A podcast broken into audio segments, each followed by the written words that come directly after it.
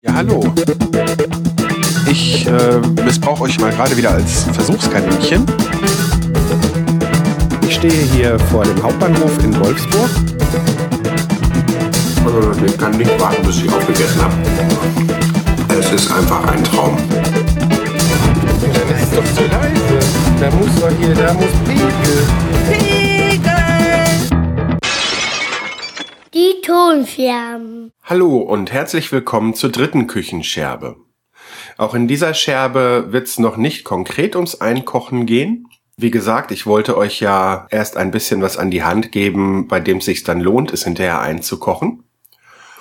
Und da ich nicht so riesig lang ausufernde Sendungen daraus machen möchte, werde ich jetzt auch noch mal ja, Rezept ist vielleicht zu viel gesagt, aber dazu später werde ich jetzt auch noch mal auf äh, etwas eingehen, was ich regelmäßig einkoche in verschiedenen Varianten und zwar Fond und Brühe. Also meine Unterscheidung, ich habe jetzt gar nicht äh, äh, nochmal gegoogelt, was jetzt da das Richtige ist, das kann man dann wohl auch in der Wikipedia nachlesen, ähm, ist, dass ein Fond ähm, wenig äh, äh, gesalzen und gewürzt ist und einfach als Zutat gedacht ist. Also ich da auch keine Einlagen drin habe, wie Gemüsestückchen oder dergleichen.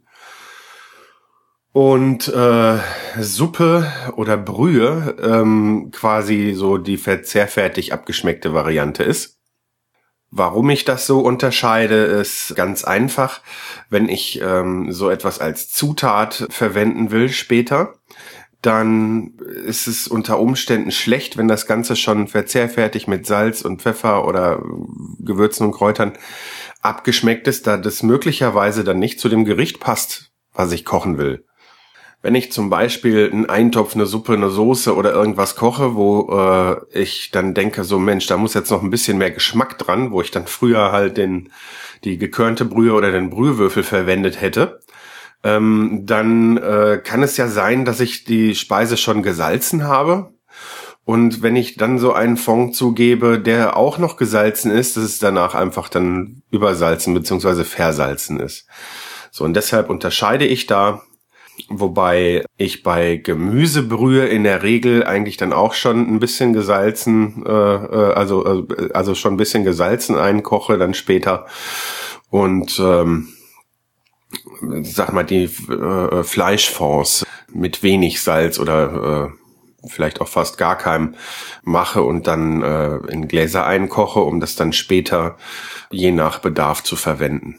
Ich fasse das Ganze auch jetzt hier zusammen und werde mal schauen, ob ich denn in den Shownotes überhaupt ganz genaue Rezepte verlinke oder einfach vielleicht wie beim ersten Mal einfach zu ein paar YouTube-Videos verlinke, die mir in der Anfangszeit da sehr geholfen haben weil es meiner Meinung nach beim Brühekochen oder auch bei den Fonds nicht so sehr auf genaue Rezepte ankommt. Auf eine genaue Vorgehensweise sehr wohl, aber gerade bei der Gemüsebrühe ähm, nicht unbedingt auf genaue Mengen.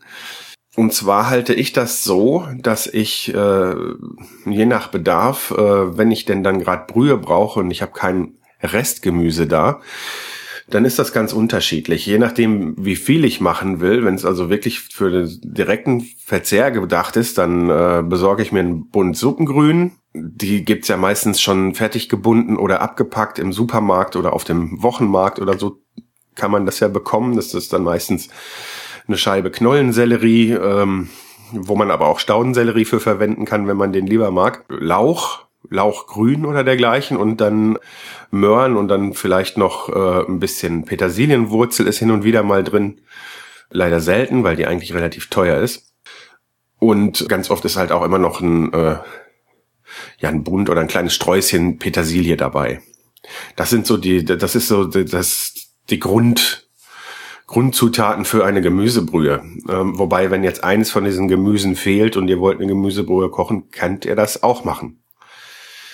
Ich halte das meistens so, dass ich, wenn ich koche und äh, entsprechend einwandfreie Zutaten verwende, das heißt, ja, sag ich mal, ich, ich nenne es jetzt mal auch so Biomöhren oder so, oder beziehungsweise halt unbehandelte Möhren und äh, schäle die.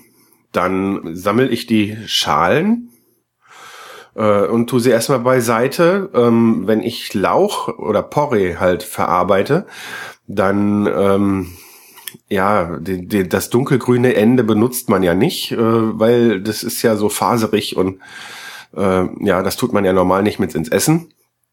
Ist aber ähm, jetzt äh, für eine für eine Brühe gerade noch richtig, weil da ist richtig kräftig Geschmack drin. Das kommt auch an die Seite.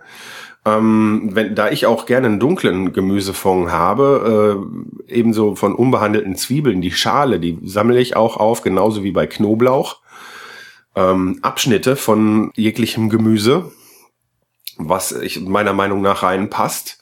Ähm, was auch sehr gut ist, ist zum Beispiel, wenn ähm, ihr Champignons oder so verwendet und ihr habt zu viel und wisst, ihr könnt die die nächsten Tage nicht mit aufbrauchen, könnt ihr die auch mit äh, an die Seite tun und äh, äh man schneidet ja bei Champignons auch die trockenen Stielenden ab. Auch die kann man aufsammeln. Und zwar ähm, habe ich dann einfach im Gefrierschrank immer einen Beutel und ähm, ja, da füge ich dann immer solche Abschnitte, Reste und Schalen zu. Wenn der Beutel dann irgendwann voll ist oder ich gerade vorhab, wieder äh, Gemüsebrühe auf Vorrat zu kochen, dann wird der Beutel da rausgenommen und das Ganze wird dann halt für so eine Gemüsebrühe mitverwendet. Was dann vielleicht noch fehlt, meiner Meinung nach, kaufe ich dazu oder ich kaufe einfach nur ein Bund Suppengrün und nehme dann die Reste dazu und koche mir dann davon eine Gemüsebrühe.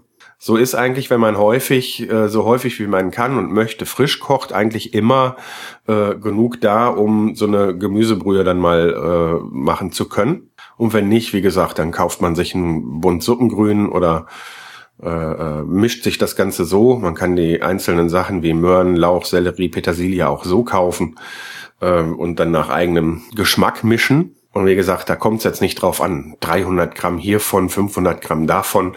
Man muss vielleicht nur beachten bei dem Sellerie, dass er halt äh, sehr intensiv schmeckt, also so eine Art ge natürlicher Geschmacksverstärker auch ist.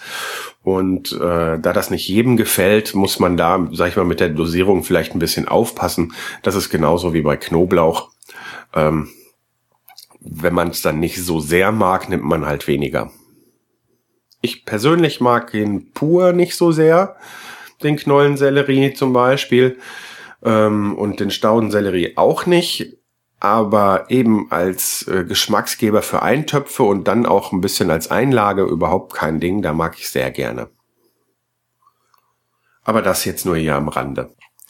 Ja, um da jetzt eine Gemüsebrühe draus zu machen, da gehe ich äh, vor nach einem Video, was ich ähm, euch auf jeden Fall verlinken werde. Also ich gucke mir natürlich jetzt nicht mehr jedes Mal das Video an, aber das war so der Startschuss überhaupt, ähm, mit dem ich dann angefangen habe, mich da intensiver mit den Sachen zu beschäftigen. Das war halt so eine Gemüsebrühe und das war halt dieses Video und deshalb werde ich euch das verlinken. Das ist ein Video von chefkoch.de wo ich denke, für einen absoluten Laien das auch ganz gut erklärt wird und auch einige Sachen, die ich jetzt hier gerade erwähnt habe, äh, auch dann da nochmal erwähnt werden.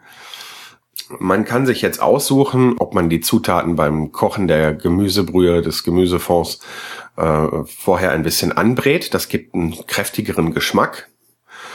Kann ich eigentlich nur empfehlen. Was man auf jeden Fall tun sollte, was auf jeden Fall sehr gut ist, ist, dass man halt auf jeden Fall eine Zwiebel halbiert quer, also so, dass man auf die Ringseiten guckt.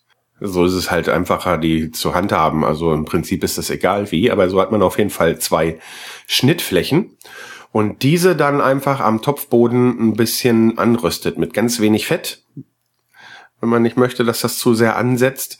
Und es darf dann auch wirklich fast schwarz werden. Das gibt auf jeden Fall einen sehr kräftigen Geschmack in der Brühe. Und dann ähm, kann man des Weiteren noch, äh, man muss da nicht alles nehmen. Ich mache das immer so, dass ich einen Teil des Gemüses anröste, dass ich dann halt sag vom Sellerie, weil das gibt dann auch noch mal ein bisschen kräftigeren Geschmack und den Möhren sowie von dem Lauch jeweils so eine Handvoll dann am Topfboden mit anröste und dann äh, hinterher vor allen Dingen auch das gefrorene Gemüse damit drauf gebe.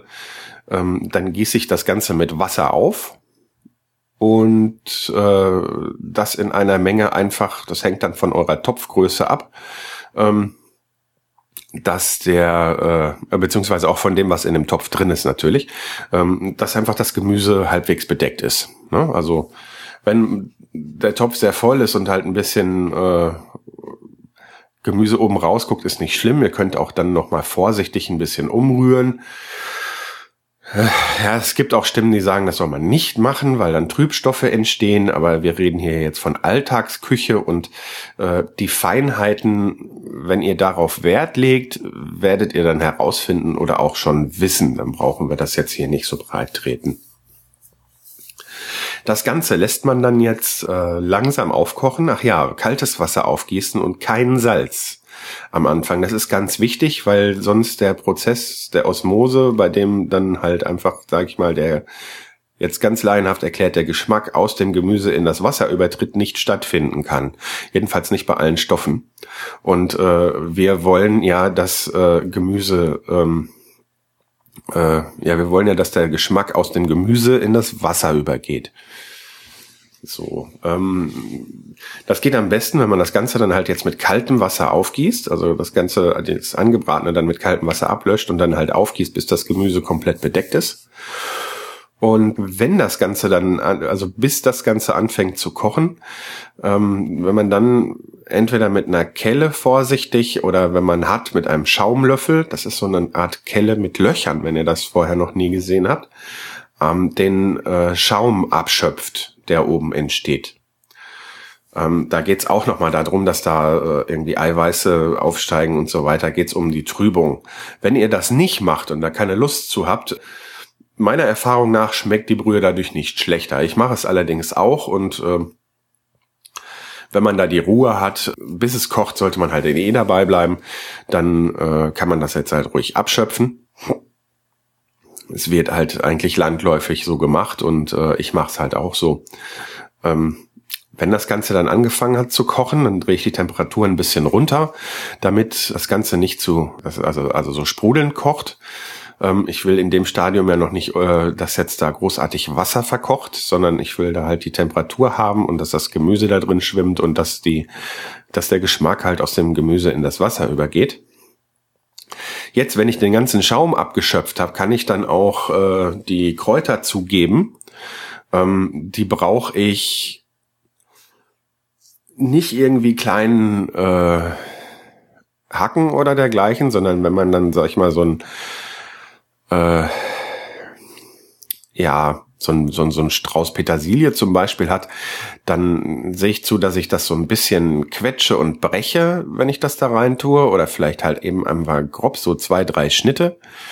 Denn all das, äh, was wir da jetzt kochen, das bleibt ja in diesem Fond nicht drin. Das wird später rausgefiltert.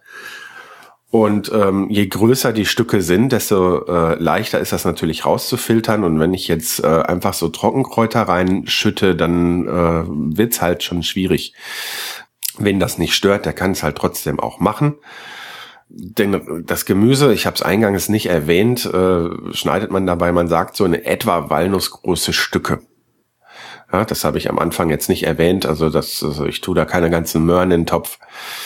Ähm, das wird in walnussgroße Stücke geschnitten, ja, und dann äh, kommen halt da so Sachen wie Petersilie oder so und diese Kräuter rein. Wenn ich so andere Sachen, auch so Trockenkräuter äh, verwenden will, um da ein bestimmtes Aroma noch wieder dran zu kriegen für bestimmte Rezepte, dann mache ich das äh, später.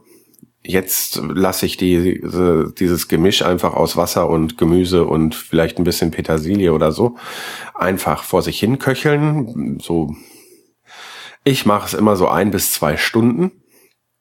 Da gehen die Meinungen auch ein bisschen durch, äh, auseinander, weil es dann auch wieder geht, ja, dann wird das Gemüse zu weich und hier und da und ja, wie gesagt, ich mache es ein bis zwei Stunden, je nach Verwendungszweck auch schon mal länger. So, und dann, je nachdem, was ich jetzt mit diesem Gemüsebrühe machen will, geht's danach dann damit weiter, dass ich das Ganze umgieße durch ein Sieb, um die groben Gemüsestücke äh, und dergleichen alle rauszufiltern und hinter wirklich nur äh, das Wasser mit dem Gemüsegeschmack in einem anderen Topf zu haben. Wenn ich jetzt Soße machen will oder dergleichen, dann passiere ich äh, durch eine Passiermühle, wie ich in der ersten Folge schon mal erwähnt habe, oder streiche ein bisschen von dem Gemüse durch Sieb, um die ganze Soße ein bisschen sämiger zu kriegen. Ähm, beim Fond jetzt hier oder bei Brühe wie jetzt hier beschrieben, ähm, gieße ich das Ganze äh, durch ein Sieb und meistens mache ich das auch so, dass ich einfach ein etwas gröberes Sieb äh, in ein etwas feineres Sieb stelle und gieße das Ganze da durch. Und wenn ich das ganz fein gefiltert haben möchte, dann lege ich noch ein sauberes, möglichst nicht mit Waschpulver gewaschenes äh, Küchentuch damit rein. Das dauert halt ein bisschen länger, bis das da durchgeht. Aber ähm, es ist halt dann doch falter, äh, feiner gefiltert. So, dann habe ich jetzt da eine, äh, ein Wasser mit Gemüsegeschmack, was allerdings meistens noch nicht allzu kräftig schmeckt. Also in der Regel eigentlich. Und ähm, es fehlen ja noch Kräuter und Gewürze. Hier sei anzumerken, dass Salz tue ich immer erst ganz, ganz am Schluss hinein, weil jetzt ja ähm, ich äh, die Brühe reduziere und wenn ich, manche sagen dazu auch einkochen, weil das in sich zusammenkocht irgendwie. Auf jeden Fall ähm, sorge ich ja jetzt dafür, dass ich das Ganze dann in dem Topf, in den ich es umgeschüttet habe, wieder aufkochen lasse. Und da darf es dann auch doller kochen, da muss das jetzt nicht klein gestellt sein.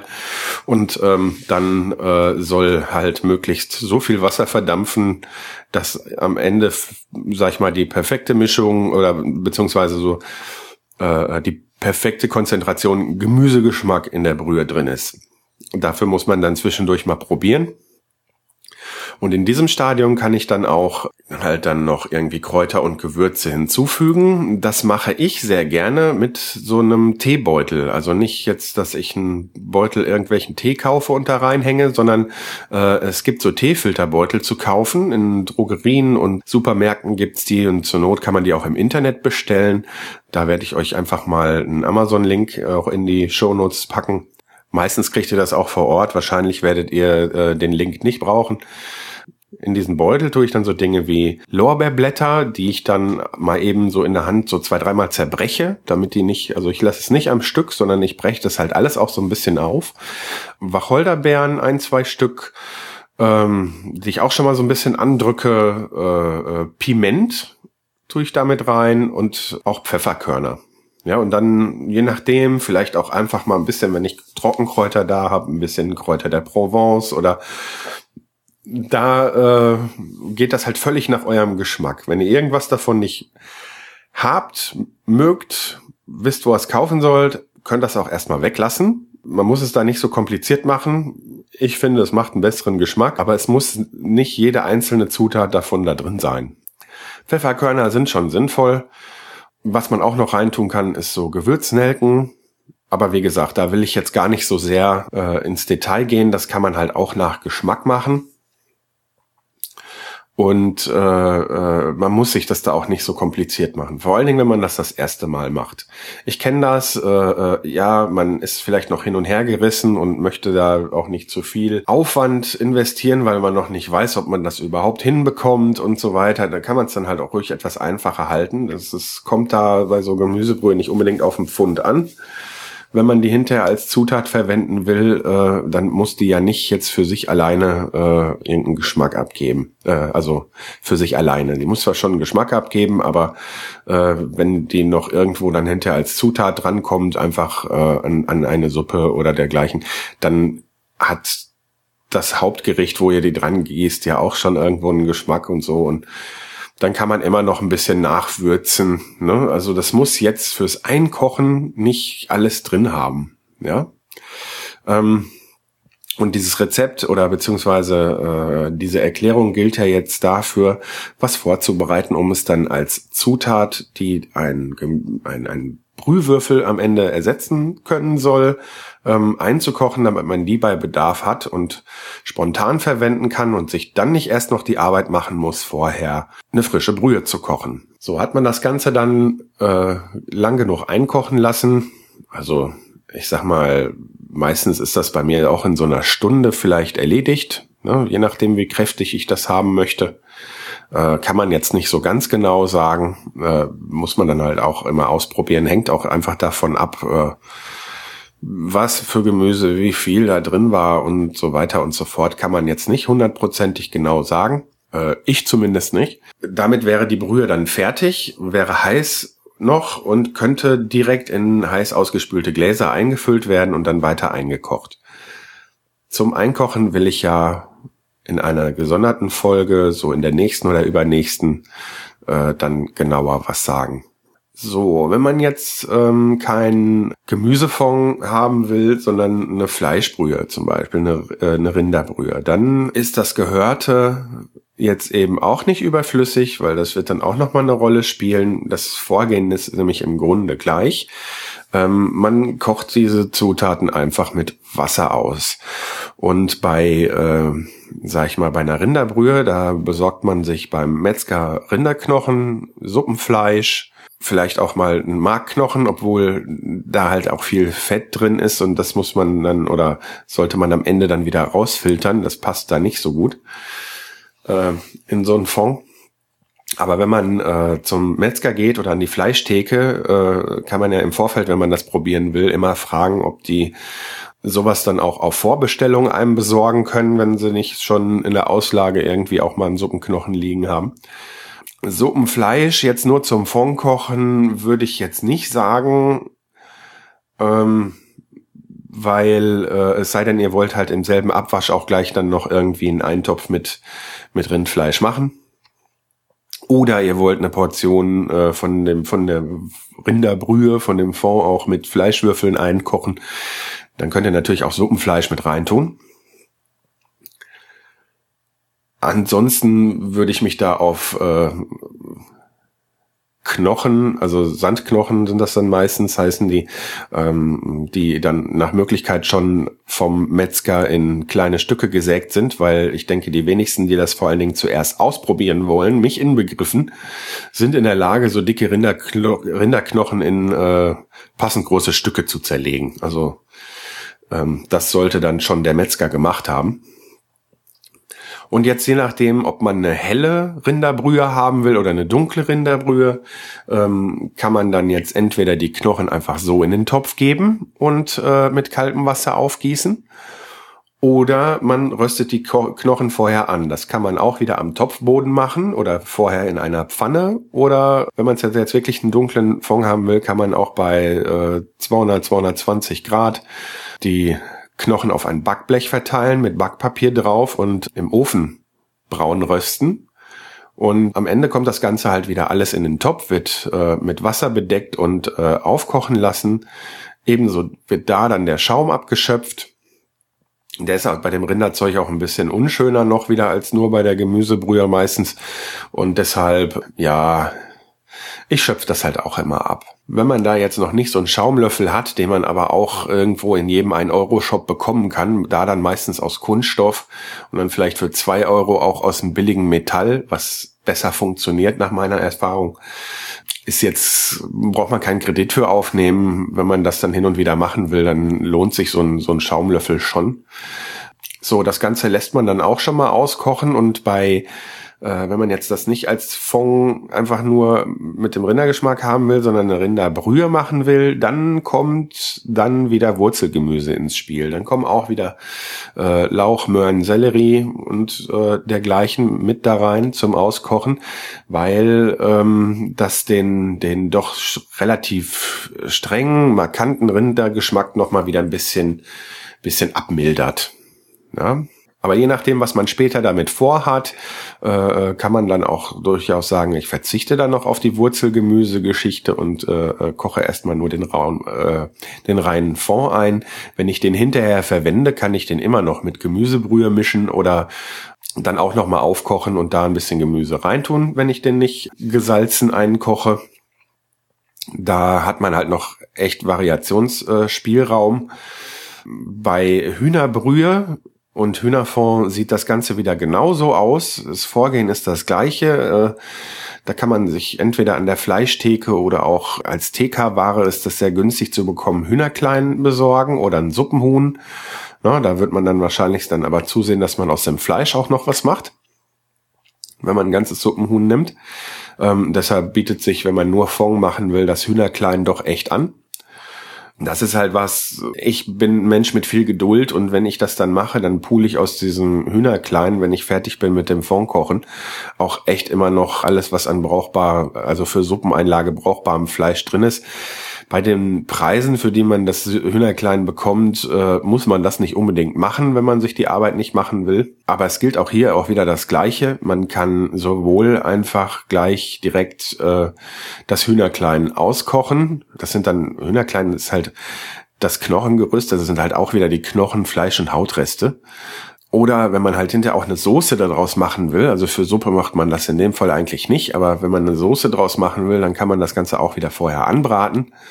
Ähm, da würde ich jetzt, wenn ich das als Fond äh, äh, einkochen möchte, noch nicht unbedingt das Gemüse hinzufügen, könnt ihr aber auch machen, wenn ihr wollt. Dann ist die Vorgehensweise ansonsten immer das gleiche, das Aufkochen, den Schaum abschöpfen und dann äh, äh, entsprechend, wenn das Ganze äh, einmal durchgesiebt ist, nochmal zu reduzieren. Und dann kommt ein Schritt, der bei der Gemüsebrühe ja jetzt nicht so ins Gewicht fällt. Ähm, das ist das Entfetten. Außer bei der äh, Hühnerbrühe, sag ich mal, ist ja Fett in, in, in, in Brühe und Fond heutzutage nicht so gewünscht so ein wahnsinnig hoher Fettgehalt und das heißt, äh, das Fett muss irgendwie abgeschöpft werden. Ähm, das kann man machen, wenn man die Zeit genug hat, wenn man die äh, Brühe dann über Nacht in den Kühlschrank stellt oder den Fond äh, und dann am nächsten Tag ist das äh, äh Fett dann oben auf der Brühe ausgehärtet und man kann es mehr oder weniger runterlöffeln oder runternehmen. Dann gibt's noch die Möglichkeit, wenn es jetzt nicht zu viel Fett ist, einfach ein, äh, äh, so, ein, so ein Küchenpapier auf die erkalte, langsam erkaltende äh, Brühe zu geben. Also die sollte dann nicht mehr heiß sein. Ähm, und dann saugt sich das erstmal mit dem Fett voll und dann kann man das runterziehen und dann kann man auch schon mal ein bisschen entfetten. Und wie ich ja auch schon in der letzten Voll, äh, vorletzten Folge erwähnt habe, in der mit der Gans, ähm, kann man sich eine Fetttrennkanne kaufen.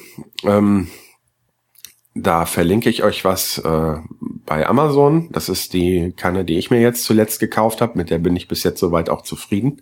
Das ist halt für Ungeduldige wie mich, die halt für die ersten Möglichkeiten nicht so lange warten wollen.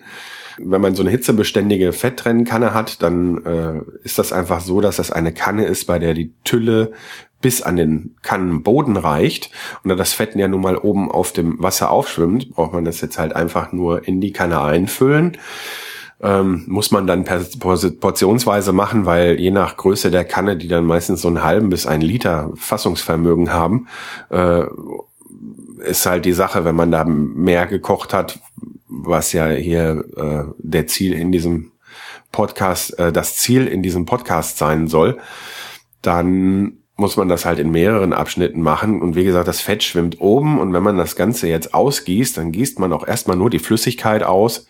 Ja, man muss nur ein bisschen warten, dass sich das oben absetzt, das Fett. Die Kannen sind in der Regel durchsichtig, sonst könnte man auch, äh, wenn sie Lebensmittel echt hergestellt sind, äh, Blumengießkannen verwenden. Äh, aber wie gesagt, es ist halt doof, wenn man dann das Fett erst sieht, wenn es aus der Tülle kommt, wenn man da genau trennen will. Auf jeden Fall kann man dann gießen, bis das Fett kommt und dann aufhören und gießt das Fett dann entweder weg oder so wie ich das halt auch gerne mache, fängt das äh, Fett dann nochmal separat auf, um es eventuell auch nochmal gezielt weiter zu verarbeiten. Macht zum Beispiel auch Sinn, wenn man abnehmen möchte. Damit entfettet man dann erstmal die Brühe und wenn man sich das dann noch aufhebt, kann man in, genau dosieren, wie viel Fett man dann davon noch wieder äh, in, in die Speise zurückführt. Aber so kompliziert muss man sich halt auch nicht machen. Ähm, ja, wenn das Ganze dann jetzt entfettet ist, kann es äh, theoretisch eingekocht werden. Und dazu wollte ich ja in einer kommenden Scherbe dann erst was sagen. So, ich habe jetzt drei Sorten Brühefond, wie man es auch immer nennen mag, äh, vorgestellt. Ich kann mir vorstellen, dass bei dem einen oder anderen jetzt äh, noch Fragen offen sind. Könnt ihr mir gerne stellen. Wenn ich es weiß, dann äh, werde ich das auf jeden Fall auch beantworten. Ich habe zum Beispiel, weil ich selber jetzt noch nicht ausprobiert habe, äh, äh, Fischfond noch nicht erwähnt, obwohl ich halt weiß, dass das nach derselben, nach demselben Prinzip alles funktioniert. Krustentierfond, Kalb, wie auch immer. Ne? Also äh, das Prinzip ist am Ende eigentlich immer das gleiche. Ich denke aber äh, gerade mit dem Gemüsefond und der Gemüsebrühe äh, ebenso mit auch einfach Gemüsesuppe, wenn schon ein klein bisschen Einlage drin ist, ähm, also so Gemüsestücke oder dergleichen, dann das ist schon mal was, was man sich auf Vorrat einkochen kann, um bei Bedarf spontan äh, Gerichte daraus kochen zu können. Diesen Podcast soll es ja etwas länger geben und wenn das Ganze dann irgendwann mal ein bisschen spezieller wird, äh, dann werde ich auf einzelne Sachen auch nochmal spezieller eingehen. Also ganz besonders wird's auf jeden Fall noch Folgen zu den dunklen Fonds geben, beziehungsweise zu den Soßen, die man daraus kochen kann, weil ich es ja eingangs in der ersten Scherbe schon mal erwähnt habe, das Ziel habe, äh, so ähm, Jus oder dergleichen einzukochen. Es ist dann halt eine sehr stark reduzierte, konzentrierte Soße ähm, die man dann äh, hinterher dazu verwenden kann, indem man sie dann mit mit mit Butter oder dann halt noch mal wieder mit ein bisschen Sahne, Flüssigkeit, wie auch immer äh, äh mischt. Da gibt's unterschiedliche Rezepte, äh, wieder zu strecken, um dann da eine coole Soße draus zu machen oder halt auf jeden Fall anderweitig weiter zu äh, verarbeiten. Ähm, das möchte ich ja gerne mal ausprobieren und vor allen Dingen auch ausprobieren, das Ganze in kleine Gläschen einzukochen und dann mal über die Zeit halt beobachten, wie äh, sich das geschmacklich verhält. Ja, für die Nicht-Vegetarier unter euch habe ich mit dem Hühnerfond und dem Rinderfond ja, denke ich, dann auch schon mal ansonsten alles abgedeckt und würde diese Folge damit an dieser Stelle beenden. Ich hoffe, es war informativ und hat euch Spaß gemacht. Wenn ich irgendwas nicht zu eurer Zufriedenheit erklärt habe oder eurer Meinung Informationen fehlen, die ich hätte geben sollen, ich mache das Ganze ja hobbymäßig und bin jetzt kein gelernter Koch oder dergleichen und kann da nicht mit dem geballten Hintergrundwissen glänzen äh, oder habe vielleicht auch irgendwas Wesentliches vergessen, wie das nun mal so ist, wenn man kocht oder andere Dinge macht, dann vergisst man manchmal Sachen zu erklären, die für einen ganz selbstverständlich geworden sind. Ich glaube, ich habe alle Aspekte, die wichtig sind, genannt. Ich hoffe, ich habe es auch irgendwie rüberbringen können. Und wie gesagt, wenn das nicht der Fall ist, meldet euch bitte bei mir, ähm, gebt mir Feedback. Ich möchte mich hier mit diesem Kochformat auch weiterentwickeln und bin da für jede Kritik dankbar. Also äh, und mit Kritik meine ich an der Stelle auch Kritik. Klar freue ich mich auch über Lob, immer her damit, aber äh, konstruktive Kritik würde mich auf jeden Fall dann immer wieder ein Stückchen weiterbringen. Da sich ja jetzt hier auch um eine der ersten Episoden handelt, seht mir einfach dann so Sachen nach und gebt mir nochmal eine Chance und kritisiert mich und dann versuche ich es beim nächsten Mal besser zu machen. In diesem Sinne, wenn ihr meinem Aufruf nachkommen wollt und Kritik oder Lob loswerden wollt, dann könnt ihr das über Twitter tun. Da bin ich sowohl mit die Tonscherben vertreten als auch als defu76. Ihr könnt es auch über Facebook versuchen. Ähm, da bin ich nicht ganz so viel unterwegs. E-Mail ist auch möglich unter info at die-ton-scherben.de. Ist ein Hobbyprojekt. Ich bin Familienvater und bin auch so ein bisschen E-Mail-Muffel. Das heißt, es kann auch schon mal eine Woche dauern oder vielleicht sogar mal zwei, bis ich so eine E-Mail sehe. Wenn ihr schnell Antworten braucht, schafft es am besten, mich über Twitter zu erreichen. Und wenn ihr Zeit habt, macht's ruhig per E-Mail. Ich werde auf jeden Fall antworten. Nur, wie gesagt, es kann auch immer mal ein paar Tage dauern. Tschüss.